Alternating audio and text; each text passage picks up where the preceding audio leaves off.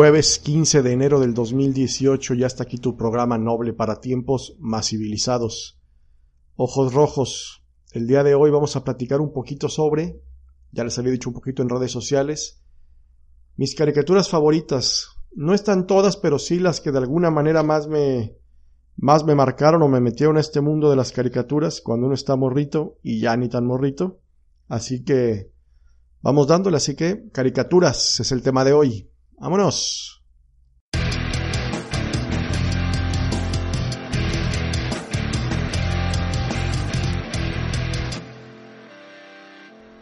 Pues vamos ahí. No está de más aclarar, como siempre, que al ser una lista personal, seguramente faltarán algunas, sobrarán otras. Vamos a hablar muy en general de las que, de una u otra manera, en lo personal, fueron importantes para mí estas caricaturas. Ya les iré diciendo más o menos la razón o el por qué y el por qué me iban gustando, ¿no? Así que, sin un orden en específico, tengo algunas, ¿qué serán? Una, dos, tres, cuatro, cinco, seis, siete, unas siete, nueve caricaturas, un top nueve, no llegamos al top diez, porque pues todo el mundo hace top diez de todo, ¿no? La primera caricatura que tengo por aquí es Don Gato y su pandilla. Es una, es una caricatura ya vieja, incluso me parece que hasta de los sesentas. Eh, por lo menos la idea original de Don Gato y su pandilla, que era de un, si no me equivoco, un ítalo-americano, Luis Pistocini, y hasta que Hanna Barbera la empieza a producir, es que se vuelve masiva en Estados Unidos, posteriormente llegaría a Latinoamérica y España, ¿no? Convirtiéndose en una de las series más, populares de todos los tiempos. Eh, ¿Qué podemos decir de Don Gato y su pandilla? Vivían en Manhattan, eran unos gatos que parecían como, como medio gangsters, o por lo menos Don Gato, el líder de la banda, era como un tipo gángster y tenía ahí a sus secuaces. Nunca les salía nada bien porque el objetivo era volverse millonarios y nunca lo lograban, ¿no? A lo largo de sus, no sé, eran bien poquitos capítulos, como 30 capítulos, lo que pasa es que no los repetían una y otra vez, por lo menos aquí en México nos lo repitieron un montón. No sé si ya estaba dividida por temporadas, no creo, y si era una, serían una temporada si acaso, ¿no? 30 episodios, la verdad es que dan muy poquitos para todo lo que genera Don Gato, hoy, incluso hoy en día, hasta, hace poquito, hace algunos años, los trataron de revivir con una película, francamente malita la película, no le hace justicia a lo que era la caricatura, pero que despierta la nostalgia y para mí en lo personal, Don Gato y Pandilla sí era una serie, perdón, una caricatura eh, bastante agradable, ¿no? Recordando un poco los personajes, pues eran Don Gato, como les digo, que era el líder de la pandilla, Panza, Espanto, Benito Bodoque, Demóstones y Cucho. Eh, bueno, esos eran los gatos. Y estaba también el oficial Matute, Carlos Matute se llamaba aquí en, aquí en México, no sé si en España también que era el policía del barrio que siempre trataba de atraparlos. Eh, un policía como medio bonachón, que ya que los tenía, pues siempre los dejaba ir, ¿no? Por alguna razón siempre eh, empatizaba con ellos y no pasaba nada. la molestia del policía siempre era que Don Gato quería utilizar su teléfono para fines personales. Como datos curiosos, aquí el hombre importante, por lo menos en Latinoamérica y aquí en México, era Jorge Arbizo del Tata. Él hacía la voz de varios personajes tal vez el más emblemático, la voz de Benito Bodoque, que era muy buena, muy interesante, le imprimió su sello, y hacía la de Cucho también. Aquí como, como dato todavía más curioso que a mí me encantaba de la serie, es que Cucho hablaba como yucateco, le hacía muy bien. Yo la verdad al principio no entendía por qué, hasta que investigando me di cuenta que en los inicios de, de la caricatura, los primeros capítulos, de lo único que se acordaba Cucho era de que según él había nacido efectivamente en Yucatán, México, en, eh, Mérida, Yucatán, para ser más exactos. Entonces, aprovechando que, que, pues era un lugar de aquí de México, a Jorge Arviso el Tata se le ocurrió que, bueno, si nació allá, pues podía hablar como yucateco. La verdad, un gran toque de, por parte de Jorge Arviso el Tata, que no está de más decir que era clave para los doblajes de prácticamente cualquier programa, caricatura, serie era el rey del doblaje en esos años, ¿no? Él es el, él por ejemplo es el agente 60 y, ¿qué es? El superagente 66, es él, es Jorge Arbizo del Tata, el que, háblame como el zapatófono. Lo hacía bastante bien, era muy interesante. En inglés, la verdad, no, no tenían mucho que ver los nombres, más o menos. Panza era Fancy Fancy, Espanto era Spook, ese sí.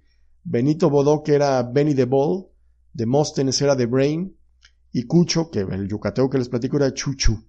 La verdad no, no sé a quién, quién se le ocurrieron los nombres de las traducciones, pero lo hicieron bastante bien. Tengo por lo menos un par de capítulos que me encantaban, eh, no sé si los recuerden, uno era en donde Benito Bodoque hacía una especie de parodia de, de Alfred Hitchcock y, para ganarse un varo tenían que pasar una noche en una mansión embrujada y había un mayordomo que este era Alfred Hitchcock, ¿no? Que buenas noches, todo el tiempo le estaba haciendo así. Eh, uno de esos capítulos que me mataba de la risa y para mí el mejor eh, de mi infancia en ese tiempo con Don Gacho y Pandilla era el del el caballo Arabella. Mm, Benito Bodoque lo, lo, lo vuelve en un, un jockey de carreras con este caballo que era velocísimo pero que tenía un defecto cada que alguien decía foto, el caballo se paraba en seco para tomarse fotos. Entonces, ganó sí muchas carreras, pero la importante, donde le iban a dar todo el varo para que Don Gacho y Pandilla salieran de pobres, eh, no la puede ganar porque a alguien se le ocurre decir foto, foto y el caballo se para. Gran capítulo, ¿qué más? Había otro muy bueno en donde a Benito Bodoque también lo confundían con un gato millonario por un lunar, y creo que el lunar al final de cuentas resultaba ser un chicle pegado en Benito Bodoque. La verdad era muy entretenida la serie. 30 capítulos muy recomendables que hoy en día se pueden conseguir en Blu-ray o en DVD los 30 episodios, para quienes quieran revivir eh, la nostalgia, ¿no?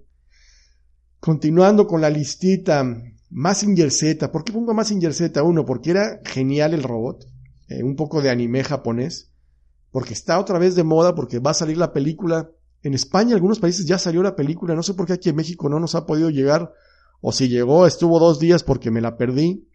Tengo mil ganas de ver la película porque este robot de los setentas que yo disfruté eh, aquí en México hasta los ochentas, si bien en Japón ya era un éxito eh, del guionista y dibujante Go Nagai, eh, aquí en México y el resto del mundo, incluso creo que hasta los 80 se popularizó y era una genialidad, era, no sé, para darles una idea, actualmente quién sería con Massinger Z, yo creo que no existe, sería algo como Pacific Rim, la película de Del Toro unos robots muy impresionantes. Este obviamente era una caricatura, un anime japonés, con su piloto Koji Kabuto, que era el de con el tiempo después se volvería un científico también, con la chica esa que salía que era, que manejaba el robot de Afrodita, que era Sayaka, y vos un gordito simpaticón, que con el tiempo también llegó a tener su propio robot, el robot de voz uno super chafa que iba armando con cosas que del basurero y cosas así, pero pues, también tenía su robot porque porque no en Japón en ese tiempo todos los niños podían tener un robot, ¿no?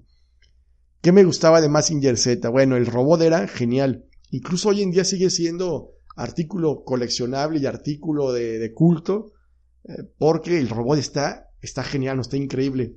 Me gustaría, la verdad, ver una, una versión live action, ya con lo que se puede hacer con lo que les decía de Pacific Rim, fácilmente podríamos tener una versión live action. La película que se estrenó o se está por estrenar aquí en México sigue siendo de animación, sigue siendo de, caricatura, con el varón Ashler, ¿se acuerdan del varón medio andrógino, el varón Ashler?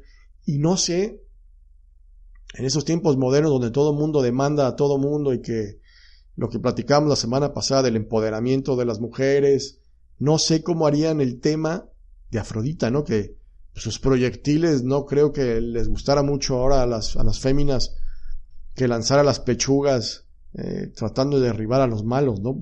No sé, no sé cómo manejarán eso en la película o cómo lo manejaron, o cómo se podría manejar en una, en una serie o en una película live action. Me parecería bastante interesante. Massinger Z sin duda marcó a toda una generación. Eh, incluso hay un chiste o meme, o un meme que se hizo chiste, o un chiste que se hizo meme, muy bueno en donde eh, le pregunta a un niño a su papá, oye papá, ¿por qué mi mamá toma todas las decisiones aquí en la casa? Y el papá le contesta, no, hijo, mira, lo que pasa es que yo llegué a un arreglo con tu mamá que si a mí me dejaba ponerte el nombre, eh, yo la dejaré tomar el resto de todas las decisiones eh, importantes y no importantes de la casa. Entonces, yo te puse el nombre y tu mamá toma a partir de ese momento todas y cada una de las decisiones. Y el niño con esa inocencia lo mira a los ojos y le dice, ¿y valió la pena, papá? Y el papá le contesta con una sonrisa y con el orgullo de un padre le dice, cada minuto, Massinger, valió cada minuto. Quiere decir que un Messenger, pues sí, sí marcó una generación y es muy importante para mucha gente, entre los cuales me incluyo. Massinger Z, gran caricatura de los 70 Por ahí tengo mis DVDs eh, medios del mercado alternativo, pero ahí tengo muchos capítulos de Massinger Z. ¿Qué más tenemos por aquí? Los Thundercats, ya una, una caricatura ya más de los 80, del 85. Un par de temporadas también, tres temporadas si acaso de, de los felinos, de los llamados felinos cósmicos, que ya desde la entrada ahí ya le echaban más ganas, la cancioncita estaba bastante pegajosa, muy fregona. Y un grupo de felinos humanoides crecidos, eh, dándose de cates contra Munra inmortal, pues no tiene pierde por donde le vean. Eh, son, generalmente son dirigidos y creados también por un, es que los japoneses son bárbaros para esas cosas, caray. Estaban dirigidos por un japonés, Kazuhito Akiyama, y eran creados, y fueron creados por, por Theodore Walker, pero se apoyó, por supuesto, en el anime japonés para las aventuras de este grupo de felinos, como les digo, humanoides y aparte extraterrestres. Eh, me gustaba que si su planeta era Tondera, todo lo hacían con, con esas palabrillas, ¿no? Eh, venimos de Tondera, hay que buscar el Tondrilio. Somos los Thundercats, somos, todo lo hacían así. Y aunque hoy parece ridículo, en ese tiempo como niño, era muy impactante ver a, a Leono ¿no? blandir su espada eh, con el Thunder, Thunder, Thundercats. Era muy emocionante. O que la espada podía tener el ojo de tondera. Ah, mira otra palabrita con la tondera. Eh, Pantro, que a mí me caía muy bien Pantro porque manejaba el chaco eh, como cholo de Catepec. Muy bien, caray, muy bien ese Pantro. Chitara, que rapidísima. Los felinos cósmicos, que ahí, por ejemplo, yo no entiendo. Se supone que venían en la nave y venían en estado como criogénico y les dicen al principio, les dice y hago su líder moral, este, yo voy a morir jóvenes porque es un viaje muy largo, tal vez crezcan en el camino y el único que crece es Leo no para volverse el líder, del líder de los Thundercats, mientras que los hermanos Felino y Felina Cósmicos se siguen quedando morritos, eso me pareció francamente muy extraño y que hasta el día de hoy me perturba y no me deja dormir. En fin, los Thundercats, chulada de serie, caray. ¿Qué podemos decir de los Thundercats? Yo tampoco nunca entendí mucho a Munra, que si era inmortal, pues da, se quedan ahí en el tercer planeta un rato y ya, los deja morir y ya. Finalmente él es inmortal. Y los villanos, salvo Munra, el reptilio y uno que parecía como un buitre, muy malucos, caray. Siempre estaban como muy mensos, no latinaban a nada, se tropezaban. Pero el doblaje me gustaba. El de reptilio era de, vamos a atraparlos, sí. Y lo hacía como muy chistosito, y eso me agradaba mucho cuando estaba morrito. En fin, ¿qué más? De aquella época. De aquella época tengo otro, otro par de caricaturas que a los niños nos marcaron profundamente. Una es DuckTales o las patoaventuras. Porque de entrada la canción era muy pegajosa. Muy, muy pegajosa la canción de inicio era la de... Vamos a ver si me acuerdo todavía. Voy a apelar a toda mi, mi memoria infantil y era... Pato aventuras hay en Pato Landia con los chicos malos y también los buenos. Era muy divertida, la canción. Y no eran más que otra cosa, los sobrinos de del Pato Donald, eh, Hugo, Paco y Liz, conviviendo con, el, con otro tío, con el tío rico MacPato, que era como una especie eh, de parodia de Indiana Jones, con mucho varo y que andaba buscando siempre más tesoros, ¿no? Y los chicos malos eran este como pues no sé, una especie como, ¿se acuerdan ese personaje Pedro? Parecen como tres Pedros, este, también torpes siempre, muy torpes, porque siempre los agarran del modo más tonto, pero que de repente les ponían allí alguna traba para lograr su objetivo, ¿no? Después se agregaron más personajes, aparecía otra, una patita, ¿no? No recuerdo cómo se llama, y una nana, que después fungió como nana también de los sobrinos. Eh, de eso sí hay muchísimos capítulos, estoy seguro que hay muchísimos capítulos, incluso ahora en el mercado alternativo de los dispositivos Android y Roku, están subiendo todos los capítulos de todas las temporadas de las Patoaventuras. Y Disney Channel está por estrenar otra de las Patoaventuras, pero eh, remasterizadas totalmente, ¿no? Eh, una mejor animación, dibujos que se ven más, mucho más modernos que los de antaño, pero los de antaño, por lo menos a mí y a mis hijos, les gustaron. Yo creí que la verdad no les iban a gustar, porque pues sí están como viejitas las caricaturas, pero no, les gustaron y la verdad es un buen momento para, para la nostalgia y para revivir esos capítulos y la cancioncita que es muy pegajosa. Una vez que la escuchas, la estás oyendo todo el tiempo en la cabeza, ¿no? Eso me gusta mucho. ¿Qué más tenemos de, aquellos años de cuando todavía estaba más morrito?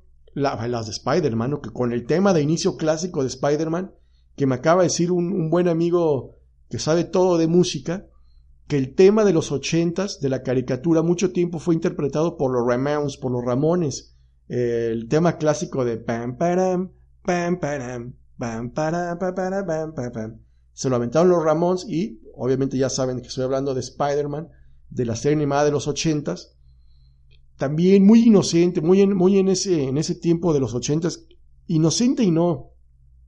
No sé, eh, eh, esas ligas de las buenas costumbres o las ligas de la decencia eh, de repente dejaban escapar cosas muy raras y otras que no parecían tan inocentes las, las, las podíamos ver, ¿no? O nuestros papás no nos ponían suficiente atención o no vayan las caricaturas y podíamos ver casi cualquier cosa. Había caricaturas este, rarísimas como La Princesa de los Mil Años, yo no sé por qué existía esa, esa caricatura, o Candy Candy, que era un dramonón terrible, ¿no? De entrada, Candy Candy no está en mi top 10, gracias a Dios, porque, porque era muy triste esa, esa caricatura. Entonces, pero con el doblaje chileno, todos hablaban como si sufrieran todo el tiempo, ¿no? Hijo, era muy desesperante y a mí la verdad no me gustaban tanto, pero marcaron una generación de, de chicas en ese tiempo, ¿no? Pero ¿en qué me quedé? Spider-Man, estaba hablando de Spider-Man. ¿Quién no recuerda el tema musical de Spider-Man? ¿Quién no recuerda de Spider-Man eh, balanceándose entre los edificios de Nueva York, que siempre para acabar era la, el, mismo, la misma escena donde estaba columpiándose, siempre era exactamente la misma, ¿no?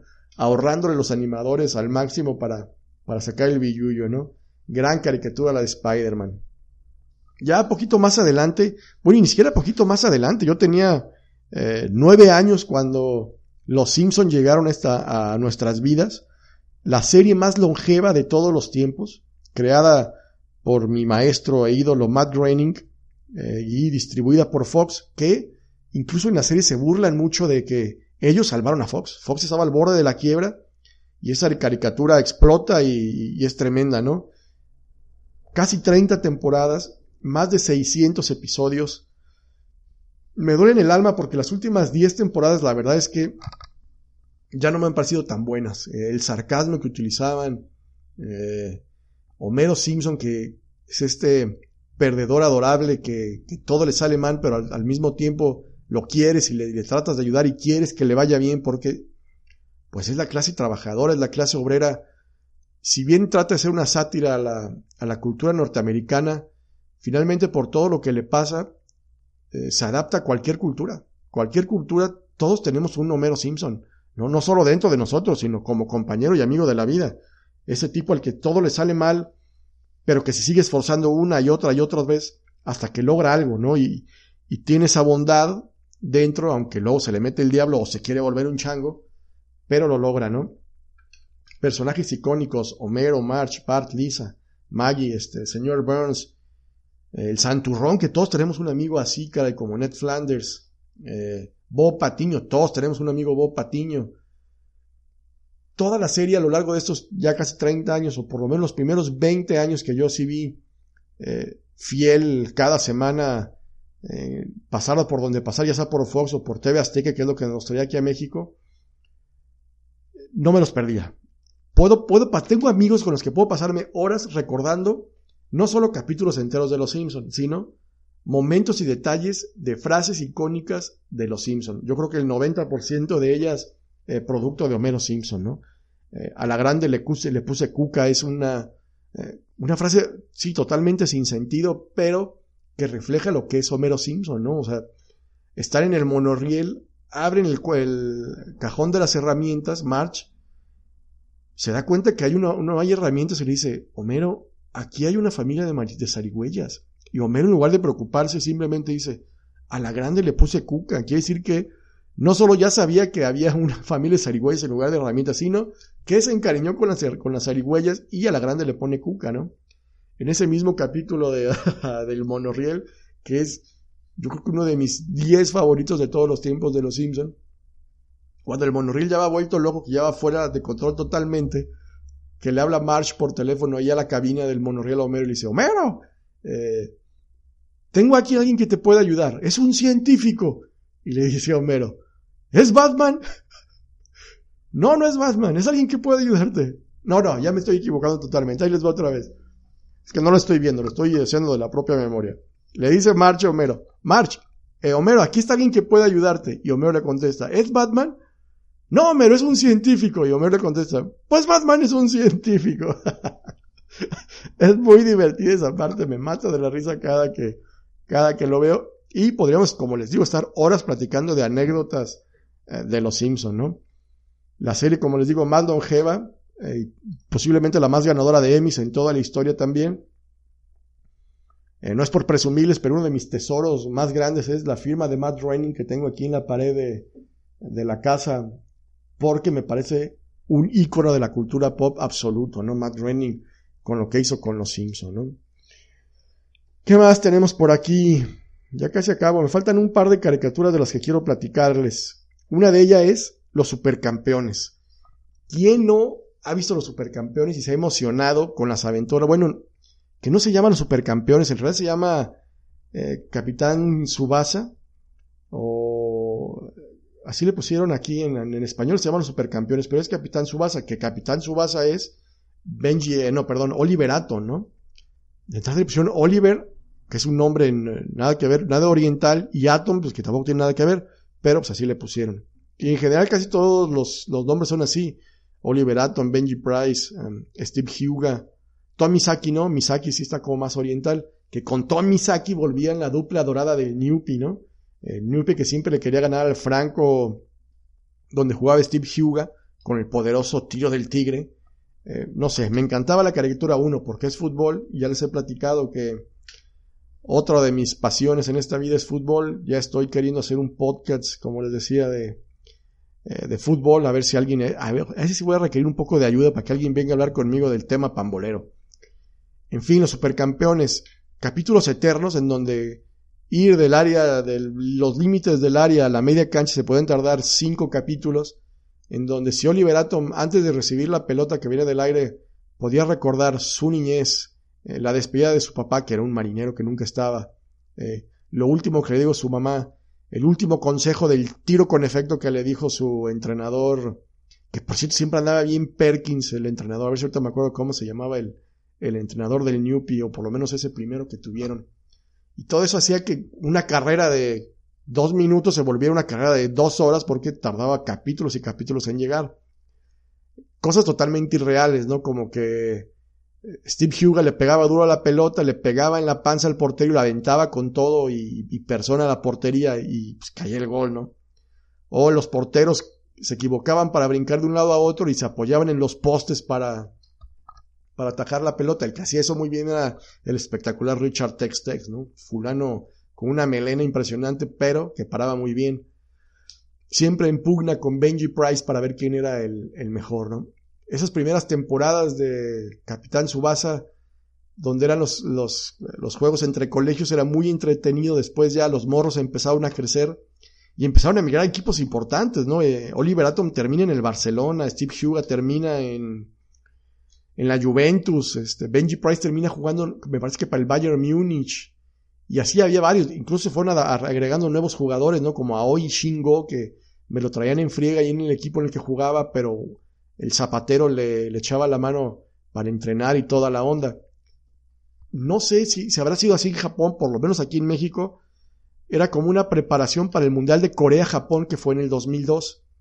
Incluso hay una parte en las caricaturas en donde Oliver Atom le da unas monedas a este a este Aoi Shingo que les comendo, un jugador muy pequeñito japonés, porque le da una moneda, no sé, de, de mundiales anteriores, o de los países de los mundiales anteriores, y la más importante es le da una moneda de Corea y Japón, ¿no? Donde dice, no, cuando estemos en Corea y Japón, este, allá nos vamos a ver y, y vamos a ser campeones del mundo, ¿no? Cosa que en la vida real, pues no pasó, aunque Corea sí avanzó, creo que hasta semifinales en su propio mundial. En fin, me estoy desviando un poco del tema. Eh, los supercampeones, gran caricatura, muy, muy entrañable ¿Cómo se llamaba el entrenador, caray? Roberto Cediño se llamaba el entrenador, que siempre andaba bien Perkins. Incluso ya cuando va a dejar el trago, la, patea la botella, la anforita que siempre cargaba, y la clava en el ángulo, ¿no? Roberto Cediño, que le enseña a hacer el tiro con efecto a Oliver Atom, con el que lo que Oliver quería irse a jugar a Brasil inicialmente. Y no recuerdo si se va, yo creo que sí se va eh, un par de temporadas a jugar al Brasil para después brincar al, al Barcelona de España. La verdad ahí sí tengo que aceptarlo. Eh, mis respetos para el visionario que dijo que al Barcelona, con lo que se volvería el Barcelona tiempo después en la vida real, ¿no? Un equipo de época, pues ya los supercampeones ya lo, ya lo visualizaban así, perdón. Los supercampeones, me prendí un poco de más con los supercampeones. Por último, una caricatura de solo 27 capítulos divididos en tres temporadas. Salió en 1983, posiblemente la, caricatura que, que, más marcó mi infancia. Mira, quedó al último, como si fuera un top de veras. Porque me encantaba, era entrañable, para mí era muy entretenida, pero acabo de ver un video, por cierto, de un youtuber eh, que me cae muy bien, tiene muy buena información de cosas que no sabía sobre esta serie. La serie de la, perdón, caricatura que les hablo es Calabozos y Dragones. Mm, si bien yo no tenía conocimiento de que existía incluso juego de mesa y libros, yo mi primer acercamiento a Calabozos y Dragones es precisamente con estas caricaturas eh, de Estados Unidos, de la CBS, en donde había, donde la entrada de la caricatura en unos chicos que van en una especie de montaña rusa que de repente entra como a otra dimensión, entran como a otro, a otro planeta, y ahí se encuentran con el amo del calabozo, ¿no? ¿Cuántos chistes no se hicieron del amo del calabozo? Una especie como de Yoda, de mentor para estos chicos, que dependiendo de, de sus características, de su personalidad, les iba dando armas. Eh, recuerdo aquí, no lo tengo, no lo tengo aquí escrito a la mano. Me acuerdo mucho del arquero, que era como el líder, el escudero, que siempre andaba en pugna con este líder, la chica, la morena, que no sé por qué le quitó un montón de ropa y nomás salía ahí como con un chorcito, este, que era como una acróbata, tenía ahí como, como una especie de, como de lanza con la que podía hacer jeribillas. Llevo tres. ¿Quién más estaba? La chica que se ponía la capa y se hacía invisible. También. La maga, supongo que la, la llamaban, no sé. No, porque había un chico que era el hechicero. El hechicero que traía el sombrero como morado. Y el más morrito de todos, un güerillo, que traía como un mazo que le llamaba el bárbaro, ¿no? Uno, dos, tres, cuatro, cinco, seis, sí, si mal no recuerdo eran seis, y el amo del calabozo, ¿no? Eh, siempre estaban enfrentando a un fulano, no recuerdo ahorita cómo se llama, que traía como un medio cuerno, una especie ahí como de, de demonio extraño, que no era completamente, es que eso era lo interesante de esta serie, no era completamente malo, era eh, también presa de todo lo que se estaba viviendo ahí en ese mundo de calabozos y dragones, yo creo que el más malo era el, dragón, precisamente como de siete o cinco cabezas. Había por ahí otros personajes que, les hacían la vida difícil. ¿Y cuál es el objetivo? Bueno, el objetivo es que estos uno, dos, tres, cuatro, cinco, seis chicos, con ayuda del amo del calabozo, volvieran a, la tierra, ¿no? A su época y todo, ¿no? Nunca supimos si volvieron o no, porque la serie la cancelaron después de 27 capítulos, como les comentaba al principio. Estas ligas de las buenas costumbres y que están a favor de lo mejor y que se ponen a ver cada capítulo de cada caricatura para ver si, si pasan o no. Si eran eh, violentas, no voy a decir que no, no me parecen más o menos violentas de las que existen ahora, pero el, tema con estos, como, lo le, como les digo, como viene este programa de YouTube que me llamó mucho la atención, era que el, el problema principal que tenía, que supuestamente eran caricaturas con el tema del ocultismo y cosas, y yo la verdad, digo, uno como niño pues la verdad ni cuenta, yo no, no me daba cuenta de eso, o no es que ahora ande haciendo aquelarres ahí con, juntándose a aloe vera con la gente, la verdad me valía gorro eso. Pero por eso cancelaron la, siete, la serie después de 27 capítulos.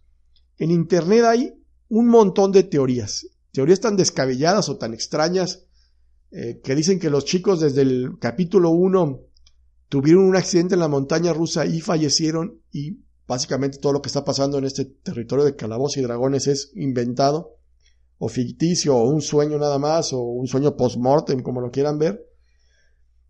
Y otras teorías más alocadas. Eh, cuando se empezó a revivir todo esto con, con, el Internet, que la gente un día pone, oigan, me gustaba Calabozos y Dragones, le contesta otra persona en Singapur, el de Singapur le contesta al de España, el de España le contesta al de México, y se arma un blog o una, una comunidad grande, uno de los escritores de Calabozos y Dragones filtra, bueno, filtra, sube a la red eh, lo que era el último capítulo. Una vez que les dijeron, ¿saben qué? Nos van a cancelar por esto y por esto. Con suerte podemos lanzar un episodio más, ¿no? Episodio que jamás vio la luz. Entonces se quedó básicamente en el tintero, se quedó en papel nada más. Es un, un script como de cuatro o cinco paginitas de lo que era la historia del capítulo que hubiera sido el capítulo final que se llama Requiem, en donde te dejan abierta la posibilidad eh, para que los chicos hayan cruzado o no. ¿Por qué? Ya tienen el portal abierto, ya derrotaron al malo, ya todos los problemas se solucionaron en este último capítulo y el amo del calabozo les dice al final de, de este script, bueno chicos, aquí está el portal con el que pueden volver a sus casas o se pueden quedar aquí en Calabozos y Dragones a vivir más aventuras. Y ahí se acaba. ¿Qué te quieren hacer con esto? Que depende de lo que tú quisieras, es el final que tú le vas a dar a esta serie. Eh, un poquito en internet lo pueden encontrar eh, en inglés, incluso ya alguien lo tradujo, está en español.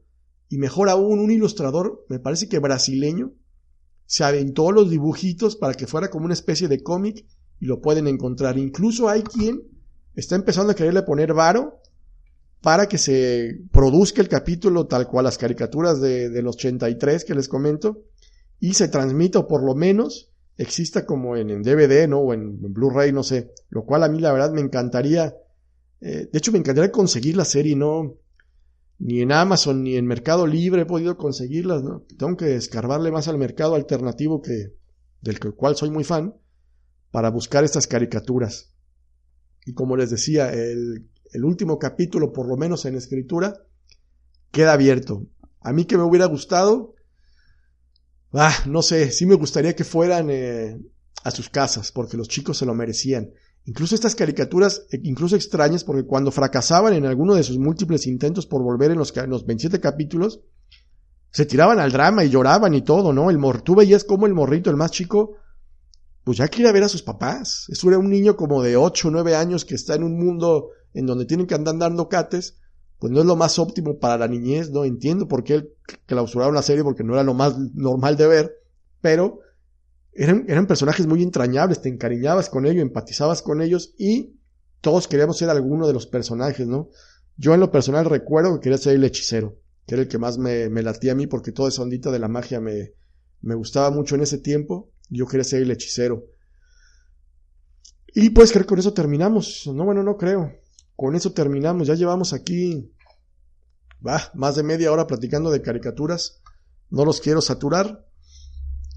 Si tienen sus caricaturas favoritas, y me las quieren compartir en redes sociales, eh, por mensajito, lo que ustedes gusten, las platicamos y nos podemos aventar otros. Si alguien es muy clavado de este tema, lo invito, lo invito aquí a la casa que grabemos un programa de más caricaturas o de lo que ustedes gusten. Vamos dándole variedad a esto. En fin, me despido por el día de hoy. Mi nombre es Carlos Magaña. Nos escuchamos la semana que entra en, ya saben, Ojos Rojos. No le cambien. Bye.